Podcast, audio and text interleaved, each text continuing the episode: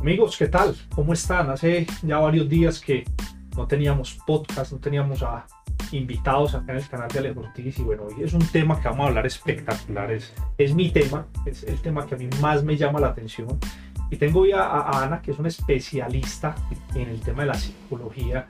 Y vamos a empezar a mezclar un poquito con Ana el tema de la psicología y el dinero. O sea, cómo eh, es tan importante entender de dónde vienen los rayones mentales que tenemos con respecto al dinero y que mientras no los entendamos y no los gestionemos, pues va a ser muy difícil avanzar en ciertos aspectos. Así que les quiero enfrentar. Anita, muchas gracias por estar con nosotros. Y bueno, gracias a ti. Gracias, Alejo. Mucho gusto. Yo soy Ana María Arias. Y bueno, yo creo que lo primero que tendríamos que decir es que los problemas de dinero no se resuelven pensando en un cuadrito en Excel que te arregle el presupuesto. Y ese tema para arrancar me parece muy bacano porque queremos buscar siempre la solución como en lo técnico y nos desconectamos de que el problema viene mucho más atrás. Yo te voy a contar una cosa antes de que arranquemos. Hablamos ayer con una amiga que es pediatra y ella las citas de pediatría las da de dos horas.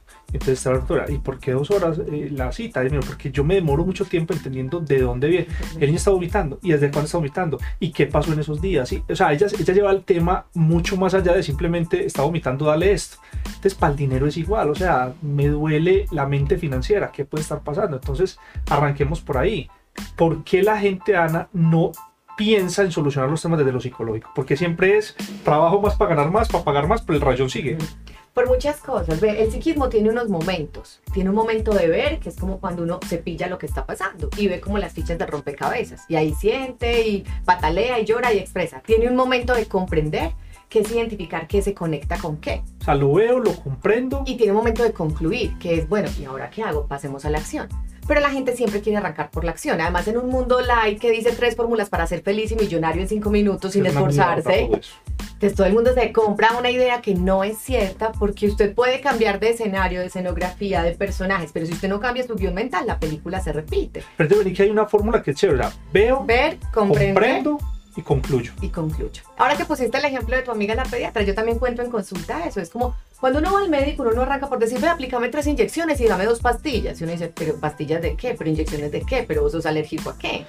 Sí, o sea, uno no arranca por la acción, uno arranca por comprender qué le pasa y eso que le pasa es como la puntica del iceberg, es un síntoma.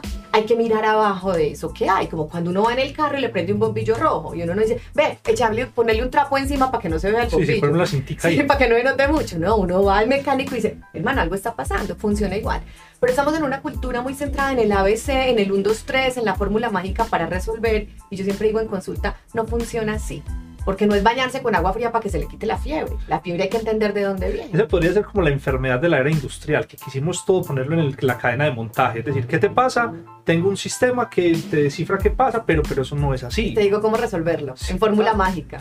ayer me pasó una cosa, Ana, que inclusive sirve para que arranquemos hoy, es esta. Me reuní con un muchacho muy joven, 22 años, trabaja en una empresa y el pelado tiene unas deudas, pues que para la edad que tiene, pues si no soy yo, que yo sí era un burro financiero, pero este pelado es juiciosísimo. Entonces empezó a mostrar muchas deudas y yo dije, pucha, aquí hay algo que está mal. Como ya he venido tanto trabajando con la gente, ya empecé a entender ese tema. Entonces le pregunté por los papás. Y claro, los papás tienen un historial de deuda y de responsabilidad financiera enorme. Entonces él, él arrastra, o sea, todo ese lastre de los papás, él lo absorbe. Inclusive muchas de las deudas estaban a nombre, o sea, eran deudas que él tenía nombre de él, pero eran de los papás. O sea, aparte de eso, está cargando con eso. Entonces ahí yo le dije, pues hermano, esa responsabilidad no es tuya, más bruto un banco que te prestó plata sin saber quién eras vos financieramente hablando. Entonces, ¿qué papel juegan los papás, Ana, en esa formación financiera? Yo sé que tú trabajas muchísimos temas, pero enfoquémoslo en el tema financiero. ¿Qué papel cumplen ustedes como padres? El mismo que cumplimos en cualquier tema, y es que damos como los primeros mensajes con los que se inscribe el guion o el libreto mental. El mismo que damos frente al amor, frente al sexo, frente a la muerte, frente a la vida, frente a todo.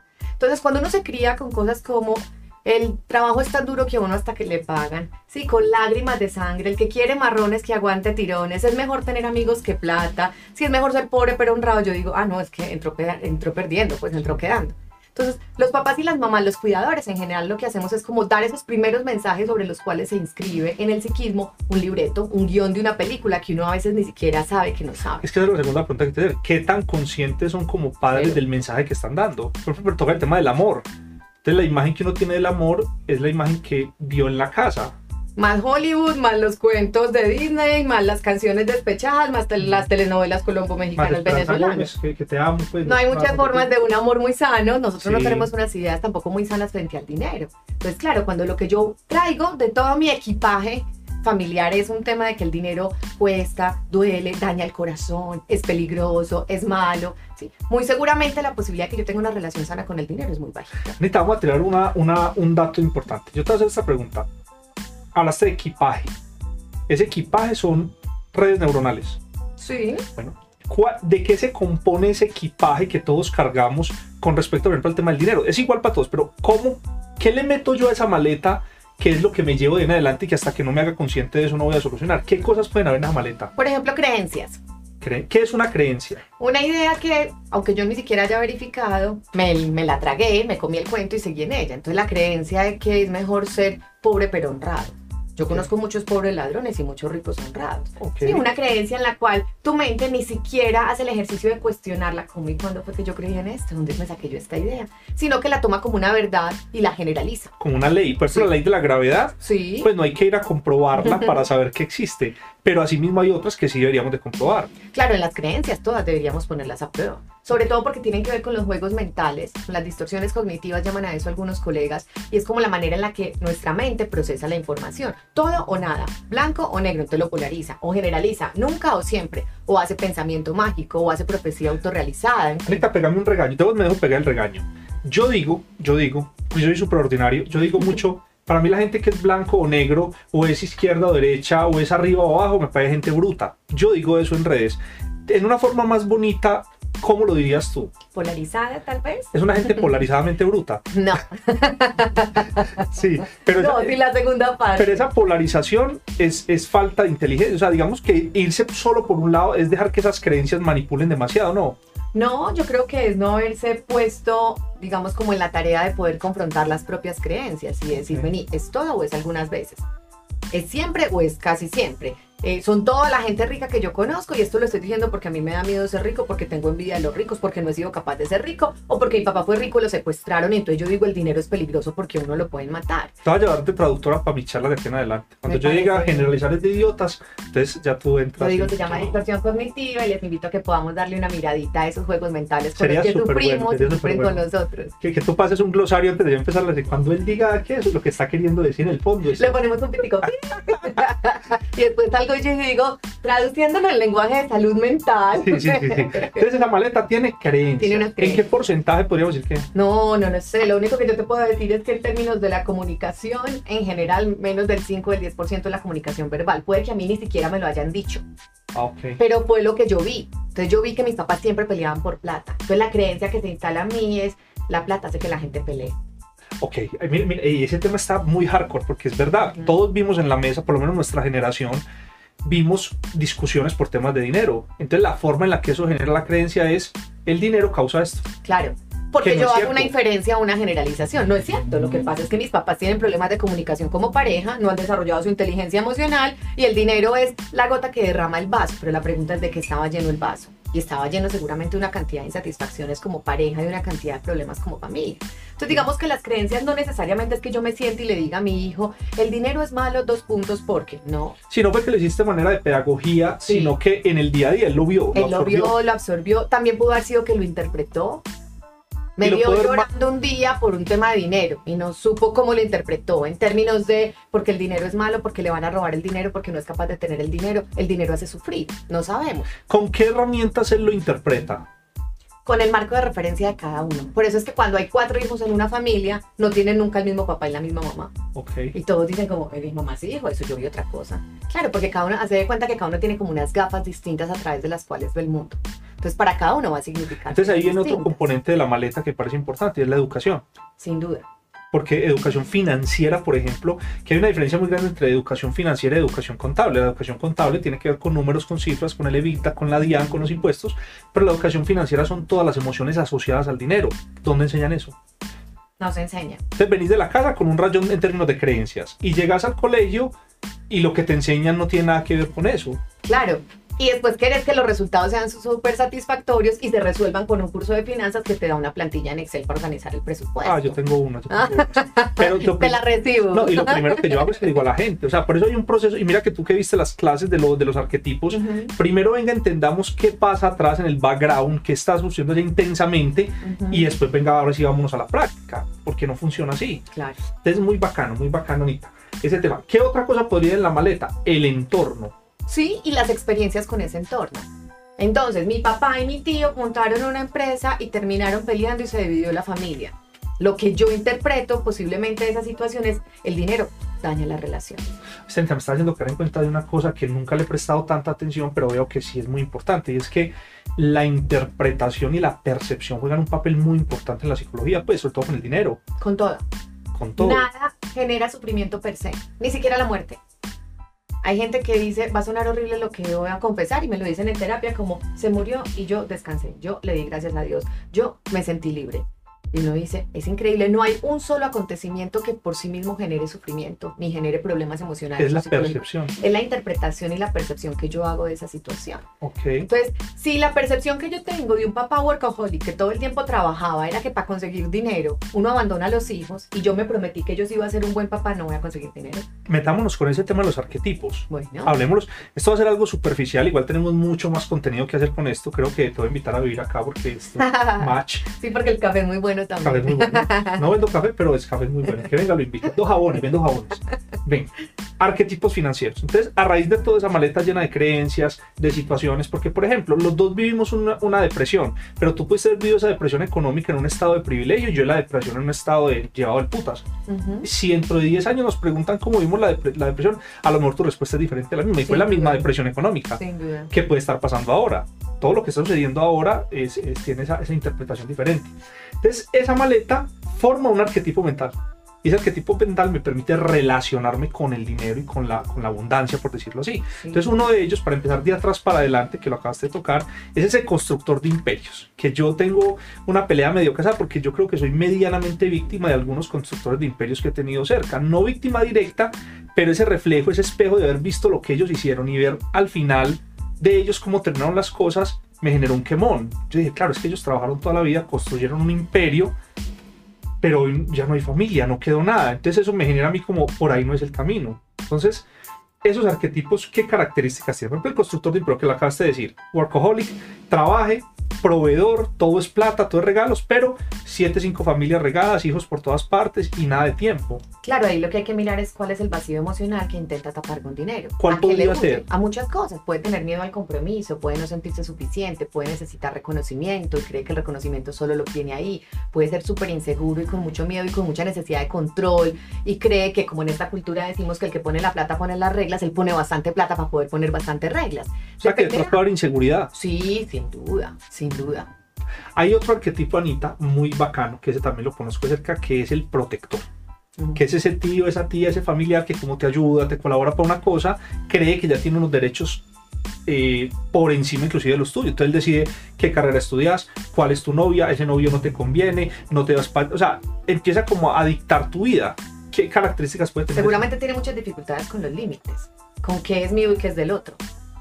Y siente que el dinero es ese medio para pasar esos límites. Para pasar el límite, que yo te oriente por el camino del bien, de lo que para mí sería. También hay como una, un nivel de una, superior, un, pues, un, un, nivel de superioridad, tal vez. O de mucho miedo y mucha inseguridad. Generalmente lo que yo veo en consulta es que eso que hacemos de más es lo que tenemos de menos una persona que se siente así súper, yo no soy temeraria, no le temo a nada y no sé qué, y no sé qué, generalmente tiene muchos miedos, pero no conecta con la emoción y se va a la otra. Yo he dicho eso con mi caso, mira, la gente me va hablando en las cámaras y todo dice, parce, ese man, y yo en mi, en mi, en mi yo soy súper tímido.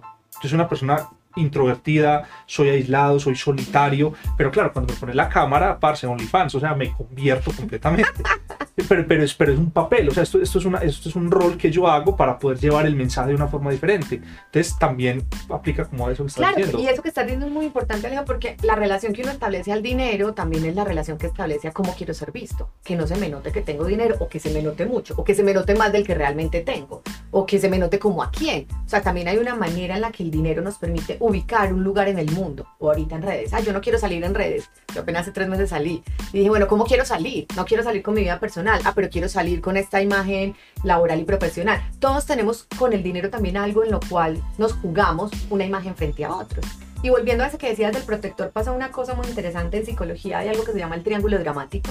Entonces, por ejemplo, ese protector arranca por Salvador. Venga, mi hijo, usted que está tan perdido, yo le ayudo, le pago la universidad, escoja la que quiera, tranquilo, mi amor, cuente conmigo. Y se pone a dar una cosa que ni siquiera le están pidiendo. Entró de Salvador, ya en la historia tuvimos un muy buen Salvador y lo crucificamos. Sí, sí, sí. Sí, sí de Salvador generalmente pasa perseguidor pero usted no es, me hizo caso, pero usted no le está yendo bien, pero usted se fue a rumbear, pero muéstrame las notas, pero usted qué carrera está haciendo, pero usted ni siquiera me llama a saludarme el domingo. Y de perseguidor pasa víctima. Pobrecito yo, a mí no me buscan sino por la plata, siquiera yo no tuve hijos, porque todos los nietos y los sobrinos, a los nietos de los sobrinos y los primos abusan de mí. Eso se llama triángulo dramático. Yo, Salvador, víctima, perseguidor. Me atrevo a decir una cosa, Anita, corregime si estoy diciendo la verdad, pero siento que América Latina, o sea, se ve mucho ese patrón de comportamiento, o sea, ese triángulo se ve mucho, porque tenemos como ese pensamiento de yo salvo a, yo cuido a, yo protejo a, o sea, estamos siempre en función como de proteger. Claro, pero también de traspasar los límites. O sea, pasamos de, de proteger a manipular. Sí, claro, a que no es nuestro, no nos corresponde, a menos que sea mi hijo y esté chiquito. Y habrá un momento en el que él tendrá que tomar sus decisiones, independiente de que yo siga proveyendo o no algunos asuntos económicos. Pero entonces ahí también lo que está es, por ejemplo, hay una cosa en psicología que se llama la necesidad de ser necesitado. Necesito necesitar. Necesito que me necesiten. Entonces, ¿en qué momento yo soy esa que siempre salvo, que soy tan querida, que soy la tía que invita al paseo, la que da el regalo que no le han pedido, la que siempre da de más, la que se ofrece a pagar las cosas, para que yo siempre sea necesitada por algo? Entonces, eso también está hablando de algo de mí. Y aquí no vamos a decir que es bueno o malo, es y lo importante es que cada uno de, nosotros se pregunte como, ¿qué me juego yo en esta relación al dinero? ¿Sí? ¿Qué traigo en mi maleta personal y en mi maleta familiar? ¿Qué repito? Entonces uno dice, hay gente que siempre le roban. Le roban la plata, le roban el novio, le roban la cuenta en Facebook, le roban, le roban, le roban. Hay algo en su guion mental que hace que siempre se, se desenvuelva de la misma manera. Entonces hay gente que dice, no, yo me voy a cambiar de trabajo o de pareja o de país. Yo le digo, no lo resuelve así, porque eso es como cambiar de escenario o escenografía o de personaje sin cambiar el rol. Pero, lleva cuatro parejas y las cuatro parejas lo estafan y uno dice, sí, sí, sí. algo pasa con vos. O sea, y no quiere que, no, quiere que no, esté mal, está mal, pero que lo que hay que averiguar es por qué a ti, o sea, por qué te pasa tan frecuentemente ese tipo de cosas. Claro.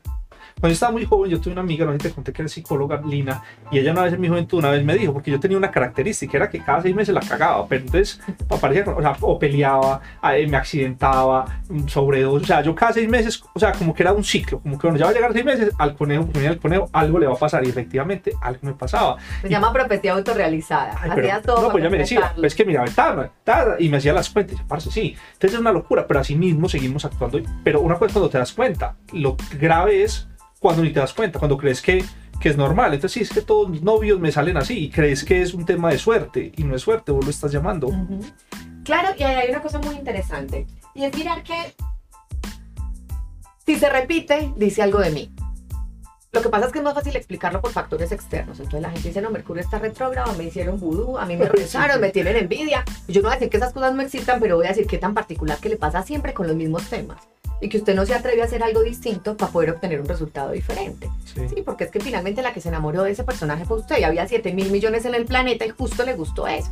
Esto es inconsciente, por supuesto, o sea, esto no es racional, no es voluntario, no es que uno se levante y planee, ve cómo me autosaboteara hoy. A ver cómo hago para ponerme esa Nadie lo haría. No, nada, eso va en piloto automático. Que es más grave. Claro, el 95% del tiempo estamos en lo que no sabemos que no sabemos de nosotros. Y por eso cuando uno va a terapia lo que hace es decir como, ah, yo no me lo había pillado, esta soy yo. Sí, como es en serio como que yo no había visto esto. Y toca cosas súper profundas. Creo que te conté la otra vez el tema de una consultante que tenía muchos problemas con el dinero. Y en un proceso en terapia ella se dio cuenta, recordó una situación súper dolorosa de un abuso sexual en su infancia y la persona que la abusó decía rico, esto es rico.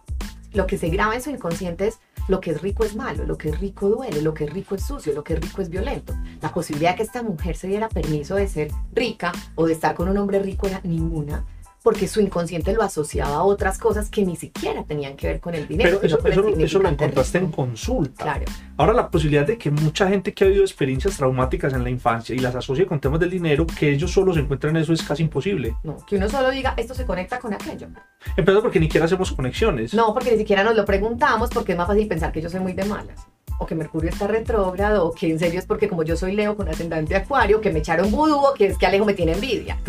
Esto ya iba a utilizar lo de Mercurio retrógrado y no me acordaba que era retrógrado. Dije, es que Mercurio gonorrea. Entonces, pero, pero más o menos quería decir lo mismo. ¿Sabes qué, Anita? Me, hay una cosa súper charra con eso que estás diciendo porque me parece súper importante y es que la calidad de las preguntas que nos hacemos determina los niveles de conciencia. Pero es que ni siquiera tenemos ese espacio para hacernos esas preguntas, en parte por el día a día que mantenemos a toda hora las carreras. Y segundo, pienso yo que hay una manipulación para que la gente no tenga ese espacio de hacerse esas preguntas. Inclusive yo sé que en esto me vas a, me vas, vas, a tener tema con lo que te voy a decir, pero cuando la gente cree que va a ir a un psicólogo es porque está enferma o loco. O sea, eh, eh debería ir al psicólogo. Yo, yo, ¿por qué? Es que estoy o sea, la gente tiene una, una, reactividad impresionante a dejarse tratar la mente. Entonces, por, o sea, si es la única forma de yo resolver un tema que está por allá metido en esos sótanos del subconsciente y tiene que ser una persona especialista que sabe cómo ir a extraer eso de allá para ponérmelo aquí, ¿por qué somos tan reacios a eso? Porque es más fácil no asumir la responsabilidad y pensar que es un factor. Y seguirme cagando en la gente y pensar que es afuera. Y ahorita decías una cosa con el tema de la educación, que no es solo la educación financiera, la educación emocional.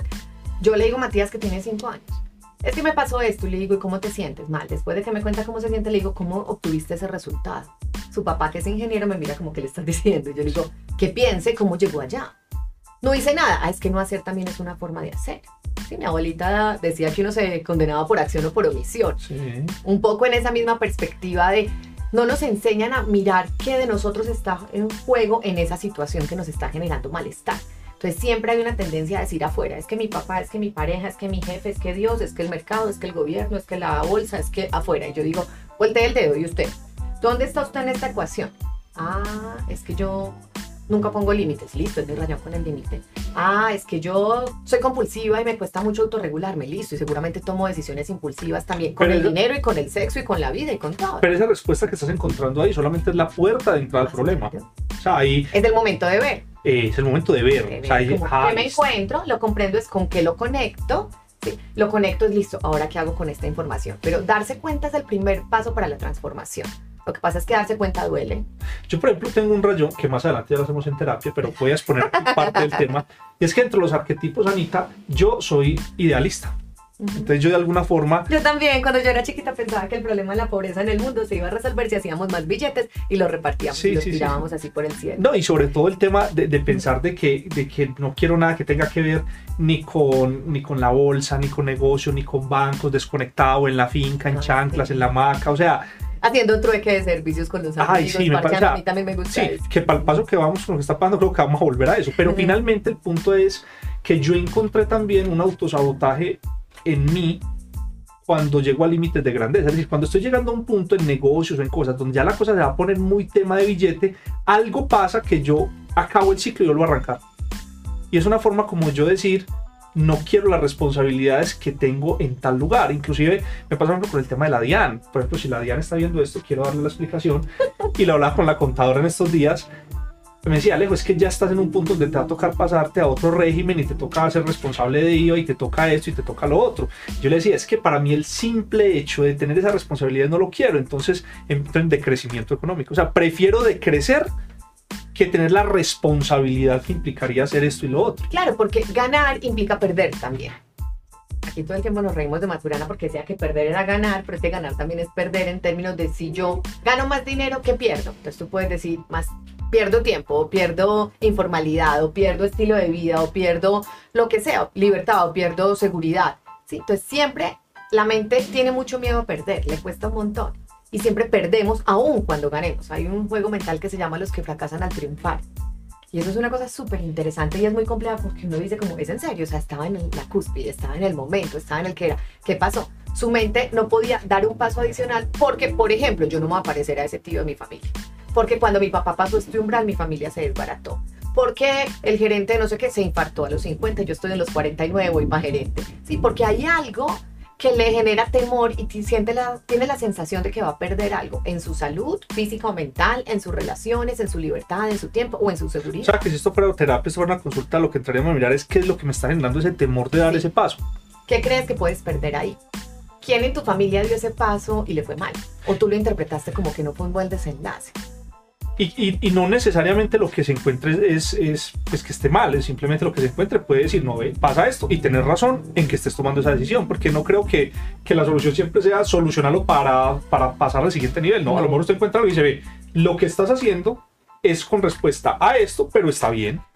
En psicología no hablamos de bien o mal, sino de si es sano o no. Y para cada persona habrán como unos indicadores de que lo que le genera bienestar. Lo que yo siempre digo es, decime Alejo si estás decidiendo desde el adulto consciente que dice, gracias, yo tengo una familia, un grupo de amigos, a mí me gusta este estilo de vida, no me quiero meter con otras cosas, si voy a cuidar mi salud mental, perfecto.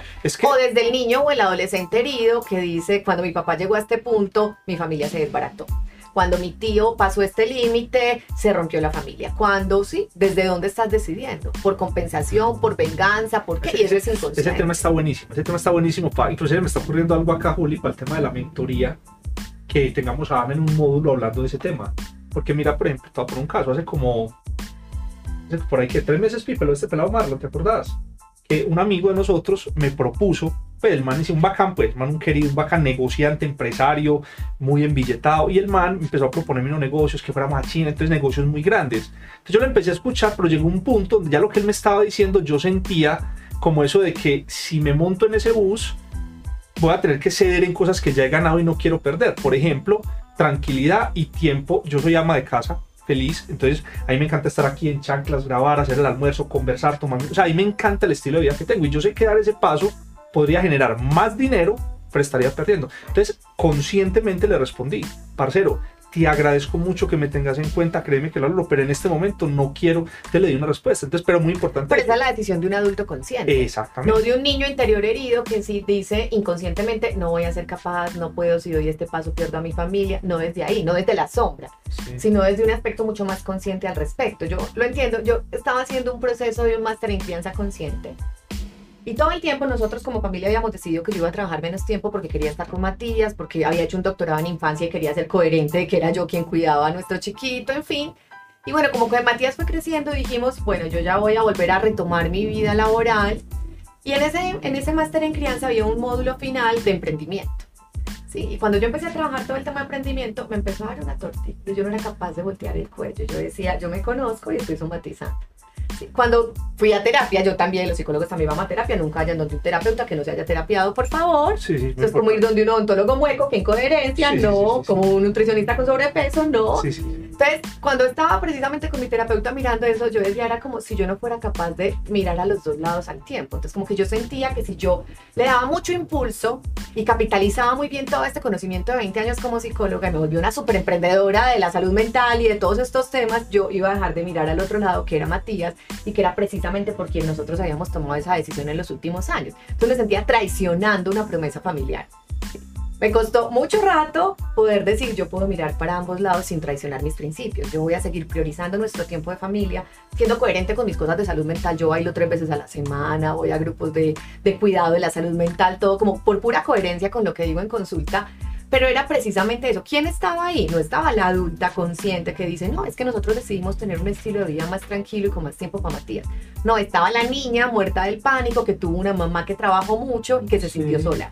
Pues yo decía, como mi mamá, no, Sí, como no, los niños que tienen mamás que trabajan mucho y son exitosas son niños y niñas muy solos. Esto es inconsciente, por eso te digo, es que esto no es voluntario ni racional. Y yo no dije, ahora me voy a autosabotear y que me dé una tortícula es que no pueda morir el cuerpo. Pero el cuerpo me mostró efectivamente que no me sentía capaz de mirar para ambos lados. Entonces se somatiza. Sí, claro. O sea, ya lo, ya lo pasas del punto de la parte mental, ya lo llevas a esa...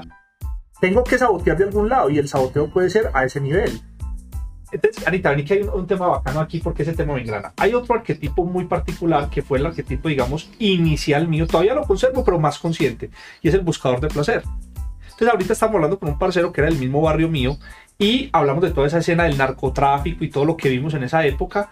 Y entonces, muy curioso porque yo adopté esa mentalidad de traqueto pues no, no, no dije, nunca traqueteé, aclaro para que por si la policía está viendo esto no hay necesidad de investigarme, pero sí vi alrededor mío todo lo que, todo el impacto, digamos, lo económico del narcotráfico. Entonces, los carros, las motos, la rumba, el billete, la desproporción con el dinero. Entonces yo fui adoptando ese arquetipo de que el dinero era para pasar bueno y para rumbear. Y pasaron casi, llegué a los 35 años sin entender de dónde venía esa mentalidad de gane, gaste, gane, gaste y, y, queme billete al de lo lindo porque no lo entendía, pero tuve que haber hecho ese freno ahí.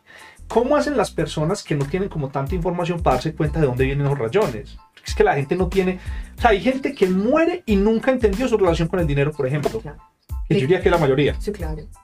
¿Qué podría hacer la gente para empezar a escarbar y, que alguien vea este podcast y diga o escuche el podcast en Spotify y diga, Parce, ¿cómo inicio un proceso de entender de dónde viene mi relación con el dinero? Yo, por ejemplo, les propongo en terapia un ejercicio que funciona aunque uno no está en terapia y es como escriba su relación con el dinero. O sea, si el dinero en su vida es una película, ¿cómo se llama esa película? ¿Sí? Lo que por ah, agua viene, por agua se va. Esa pregunta está muy buena. ¿Cómo se llama esa película? ¿Y esa película es de qué género? ¿Es de drama? Es de comedia, es de acción, es de suspenso. Ah. Uno dice, mi relación al dinero es de suspenso. Yo siempre estaba así como, como entre la espada y la pared, como en el hilo ahí, como para caerme. Bueno, ¿y qué más pasó? ¿Cuáles fueron las escenas claves de ese momento? No, es que cuando yo nací, mis papás estaban en una quiebra y dijeron, otra boca para alimentar. Entonces yo dije, hay que comer poquito. Y después y terminó haciendo un trastorno de la conducta alimentaria. Uno dice, wow. Y entonces después uno dice, claro, y yo me crié en la época del narcotráfico y no sé qué, y decía como, ah, entonces lo que hay que hacer es una cosa ilegal. Pero no, en esas metieron un tío a la cárcel y entonces yo dije, ilegal nunca. Sí, mejor pobre pero honrado. Entonces yo me quedé siendo pobre pero garantizaba que era honrado. Una película de cine mexicano. entonces uno va diciendo Colombo mexicano venezolano con todo la posibilidad. Entonces uno va diciendo, venga, píllense su película y vaya mirando el guion. ¿Qué decían en su casa sobre el dinero? ¿Qué chistes hacían? ¿Qué pasaba cuando llegaba dinero a su casa? ¿O qué pasaba cuando no llegaba? ¿Quién manejaba el dinero? ¿Su mamá? ¿Su papá? ¿Los dos? ¿Ninguno? ¿El banco? ¿Data crédito? ¿Sí?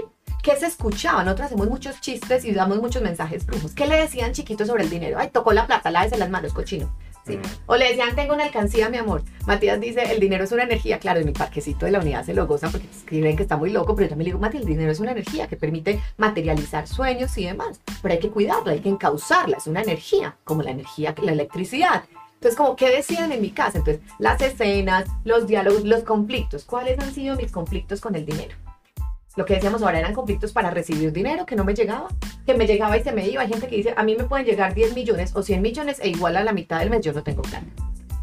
Es que me roban el dinero, es que me estafan, es que no soy capaz de cobrar el dinero. Hay gente, esta mañana tendría alguien en consulta y me decía, no, entonces después de ocho meses no me han pagado. Y yo dije, yo entiendo eso la primera quincena y puede que la segunda, pero ocho. Entonces, claro, su problema es con reclamar el dinero y lo que se merece. ¿Y cómo ha resistido ocho meses sin cobrar dinero? Claro, porque tiene una dificultad con los límites. Por eso te digo, su dificultad con el dinero es un reflejo de su dificultad con otras cosas. Tampoco era, también resistió una relación de pareja de ocho años en la que tampoco obtenía ganancias, por llamarlo en términos económicos. O sea, lo puedes ver en un aspecto de tu vida, pero finalmente se va a reflejar en el resto de los aspectos. Sin duda. Y lo que hacemos es mirar, si es un patrón, un patrón es una cosa que se repite y por la cual sufrimos, quiere decir que ahí es donde hay que buscar como cuando uno va al médico y dice, pero ¿con qué frecuencia le duele la cabeza? ¿Pero qué situaciones? ¿Pero en la mañana o en la noche? ¿Pero cuando come qué? ¿Pero lo, con qué lo logra asociar? Anita, hay otro arquetipo muy teso que se llama el inocente. Y el inocente es esa persona que no quiere saber nada del tema del dinero, ni el manejo del dinero, no quiere saber cuánto se gana, en qué se gasta, cuánto vale, qué es un interés. O sea, el inocente está desentendido. ¿De dónde pueden hacer una herida? ¿Qué puede ser que lo que vive una persona que se convierte en un inocente? O sea, ¿qué tuvo que haber presenciado para que en su momento dijera, no, el dinero es una cosa que no la quiero ni entender? Muchas cosas, o que de pronto había como un spotlight sobre el dinero. En su casa todo el día se hablaba del dinero, todo el día se sufría por dinero, todo el día peleaban por dinero, todo giraba en torno al dinero que él dijo como, ya, tú no más esto no hace parte para mí. ¿sí? O todo lo contrario, y es que le dijeron como, haga de cuenta que eso no existe, mi amor. Y uno dice, ah, yo voy a ser como mi mamá, que es una buena persona y le fue bien en la vida y no estuvo pendiente del dinero. Mi papá decía cuando yo me creí como, yo me quité ese signo pesos de aquí de la frente. Y yo para mí misma respondía, tú sí, yo no, y yo lo voy a vivir sanamente. Claro, pero porque él lo que tenía era una venganza con el dinero y lo decía así. Entonces él fue un hombre súper pobre, que trabajaba de obrero, que se iba a pie, que estudió beca en la universidad, que hace el chiste de que él llevaba coca arroz con huevo y le decía a un compañero, ¿cómo cambiemos la coca? Coca es la lonchera o el fiambre que uno lleva. El topper. Sí, entonces le decía al compañero, lo cambiamos y el del otro era huevo con arroz. Y decía, no, otro más pobre que yo. todo el tiempo, todo el tiempo con muchos rayones con el dinero. Y cuando él empezó a tener dinero, lo que hacía era que lo botaba. Entonces en, mi casa se botaba literalmente la comida porque él llenaba y llenaba y llenaba la nevera como una forma de compensar la nevera vacía que siempre habían tenido. Cuando yo empecé a estudiar psicología, algún día le señalé eso y dijo, no, ya no se volvió psicóloga sino bruja, vea ya con lo que se metió. Pero yo decía eso y él decía, a mí me encantaría que el dinero ni existiera ni yo me enterara. Sí, yo me quité el signo peso. yo no sé si era inocente o quería fingir que lo era, pero quería estar desconectado de la realidad en relación con eso. Porque hay otra forma entre los arquetipos que es no el inocente, sino el ahorrador y el tacaño, que es una persona que ya el dinero es un problema y entonces ya no genera disfrute. O sea, el dinero tiene que ser una fuente de, disfrute, de seguridad, de placer, eh, un sistema de intercambio chévere, pero nunca ser un tema negativo, nunca ser un tema que te genere angustia, frustración, miedo, inseguridad. Y ahí viene el ahorrador, que es una persona que el dinero necesita es verlo. Él, no, lo tiene para gastar, no, él lo tiene que ver que está ahí y acumulan y acumulan. Juega Monopoly, tío rico MacPato y pone los billeticos así. Claro, él necesita es tener control sobre el dinero. Él, no le interesa para qué sirve. Él, puede pasar toda la vida con un televisorcito pequeñito y con antena de aire y yendo a sintonizar RCN, ¿sí o no? Pero él nunca va a pensar en mejorar estilo de vida porque perdería dinero, que es lo que le da seguridad. Entonces también se parece mucho a eso. ¿Quién sabe qué vio esa persona en su infancia que dice yo no voy a arriesgar la supervivencia perdiendo el dinero que ya conseguí? Y seguramente tampoco arriesga otras cosas. Sí, tampoco arriesga en tiempo y no arriesga en relaciones y no arriesga en decisiones. Por eso te decía, la relación que uno tiene el dinero no es al dinero, es a muchas cosas, es al merecimiento, es a la abundancia, es al poder, es todo. Por ejemplo, en género, yo lo veo mucho. Hay muchas mujeres que hoy tienen mucho miedo de ganar más dinero que su pareja. Sí, ¿Por qué? Sobre todo en una cultura paisa, machista, patriarcal, y como en toda esta tradición latinoamericana que tenemos donde han sido los masculinos quienes proveen el dinero. Entonces ha habido mucho temor a que cuando es la mujer la que provee el dinero, sí, como que se queda sola. Entonces uno siempre dice como, ay, sí, ella era muy exitosa, pero no tenía pareja. Pues hay mujeres que dicen, no, mejor sin plata, pero acompañada.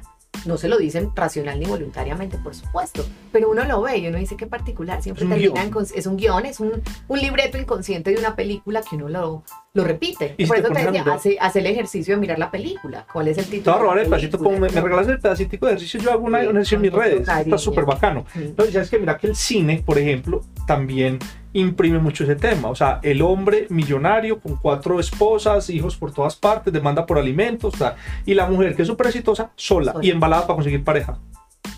O sea, es un arquetipo. Claro. Y lo venden así. Ahorita ve, por tiempo, porque pues no, no, eso. Se me ocurre una idea muy bacana déjame que te invite a la mentoría, regálanos una clase en la mentoría. Listo. Que la gente que va a estar en la mentoría pueda tener una clase completa sobre todo este tema, porque antes de empezar todos los módulos de inversión, de negocios, podamos dejar este tema muy decantado. Creo que va a ser el primer tema que vamos a trabajar. Súper, cuenta conmigo, me encanta. ¿Qué conclusión o qué tema desde la, desde la psicología le dejáramos a las personas que están viendo este podcast hoy para que empiecen a trabajar? Esa es la película, me parece pues chulo. Lo van a ver en la historia de Instagram para que vean que ese tema hay que hacerlo. O sea, cómo llama mi película y de qué género es. yo tengo ya la mía aquí, no la voy a decir para no, no censuren el podcast, pero es casi que de adultos el género. Pero ¿Y qué escenas se repiten y cuáles son los diálogos y cuáles son los personajes? En fin, cuál es el conflicto, el dinero, etc. ¿Qué más les podemos decir? Otro ejercicio que la gente puede decir, bueno, quiero empezar, ya meterle el diente de lo psicológico a mi tema financiero. ¿Qué otro tema? Hay una cosa súper chévere que es como para empezar a dejar que el inconsciente fluya. Y es como, un, dos, tres. Cuando yo te digo dinero, lo primero que viene a tu cabeza es... De una. ¿Qué sale? Placer. Ajá, ¿qué eh, más? Pasear. ¿Qué más? Rumba, eh, tranquilidad. ¿Qué más? Eh, lujos, descanso, cero problemas. Muy bien, para ahí. Seguramente no es la gran mayoría. Yo he hecho este ejercicio en muchos talleres y todo el mundo empieza como miedo, deuda, conflicto, problema, trabajar mucho, esfuerzo, con lágrimas de sangre, con el sudor de la frente. Y uno empieza a identificar lo que por asociación libre llega con el dinero y empieza a darse cuenta todas las creencias limitantes que ha asociado al dinero. Esa es una forma, por ejemplo. Pero es que fíjate una cosa, que como yo llevo un rato trabajando en este tema, ya yo cambié como el foco, el ángulo. Pero si me hubiera hecho esta pregunta tres ah, años atrás, es muy probable que las respuestas hubieran sido, ni siquiera tres, país cinco años atrás, es miedo, escasez, inseguridad, trabajo, porque era, la, la, sensación. Claro, en mi historia personal también. Y habíamos hecho unos talleres súper chéveres de psicogenealogía con el dinero. Era mirar cómo, habían, cómo se había relacionado todas mis generaciones, particularmente de mujeres en mi familia, con el dinero. Lo primero que yo hice en la vida cuando empecé a trabajar, de hecho acaba de cumplir 18 años, estaba apenas terminando la universidad, fue comprar un apartamento. Y todo el mundo me decía, como Ana, a los 18, pues comprar, es decir, hacer un préstamo a 30 años de un apartamento. Y entonces me decían, Ana, ¿en serio? Uno a los 18 piensa comprarse una motoriza de paseo, en hacer alguna cosa. Claro, lo que yo descubrí era que ninguna de las mujeres de mi familia había tenido nunca una casa propia. Y que yo veía que ellas eran mujeres muy infelices con sus parejas, pero no se iban porque no tenían. Pero eso lo descubriste conscientemente o el inconsciente te llevó a eso? Eh, el inconsciente me llevó a una buena decisión que fue comprar un apartamento y meterme en una deuda a los 18 años. Me acuerdo que el banco me dijo que no, mi papá me ayudó para que lo hicieran a nombre de él, pero entonces el coso se alquiló, pero yo pagaba las cuotas y trabajaba de monitora en la universidad, en fin. Y finalmente logré concretar esa casa muy joven, pero era como, era mi venganza en nombre de todas las mujeres de mi familia que no habían podido tener una casa propia y no eran capaces de separarse, porque mi papá decía una cosa que a mí también me rayó mucho y era como, tener casa no lo hace uno rico, pero no tenerla sí lo hace pobre, algo así. Yo es otra creencia. Y yo era como, ah, yo tengo que tener una casa. Sí, además porque yo veía a todas las mujeres de mi familia muy aburridas, pero no tenían casa para dónde irse. Entonces, para mí, en ese caso me llevó a una buena decisión, digamos que eso ah, me impulsó a construir un tema con el dinero distinto, pero también en ese momento lo hice desde el miedo, que sentirme desprotegida. sí, pero digamos que la consecuencia fue muy positiva. Ah, sí, la consecuencia fue positiva. O sea, rompiste un esquema que se venía dando. Entonces, cuando uno empieza a mirar como cuál es la historia de mi familia con el tema del dinero, que es otro ejercicio muy interesante, y uno dice que se repite. Se repiten qué? Los robos, las estafas, las pérdidas, las peleas por herencia, las peleas por plata, la escasez, ¿qué es lo que se repite? Pues claro, después de ese trabajo yo también fui limpiando muchas de mis creencias limitantes porque a mí me decían como, no, eso es para los ricos. Entonces yo decía, ah, entonces no es para nosotros. Entonces también era, ay, no, con esfuerzo, ay, estudié becar, ay, haga no sé qué. Después descubrí que yo me había hecho inconscientemente becar muchas veces en la universidad porque tenía mucho miedo de que mi papá, que era tan despelotado con el dinero, no tuviera con qué pagarlo. Entonces era una forma también de salvar a mi papá y de salvarme a mí de que si pudiera terminar mi universidad. Y hay mucha gente que está en este momento digamos, en un, en un loop, en un círculo de creencias y no avanzan, porque como es una creencia, se repite y se repite y se repite, y cuando vas a avanzar, la creencia te atrae, es como un tornado, como que no te deja salir. Entonces, hacer el ejercicio de la película, hacer el ejercicio de asociación libre de todas las palabras o ideas o recuerdos o imágenes que llegan a mí con el tema del dinero, revisar qué se ha repetido en mi historia personal y en mi historia familiar. Sí, con eso tenemos para entretenernos mucho rato. Hagamos otro otra semana. Sí. Nita, mil gracias. A ti. Muchísimas gracias por este espacio. Chicos, aprovechen este espacio, vamos a seguir sacando más material con Ana. Créanme que este tema para mí, para mí es más importante que todo lo que yo explico. Todo lo que yo enseño con respecto al dinero es carpintería pero este tema es lo que está mucho antes, así que no se pierdan los próximos episodios del podcast y los espero el próximo miércoles en la mentoría. Bien, un abrazo, chao.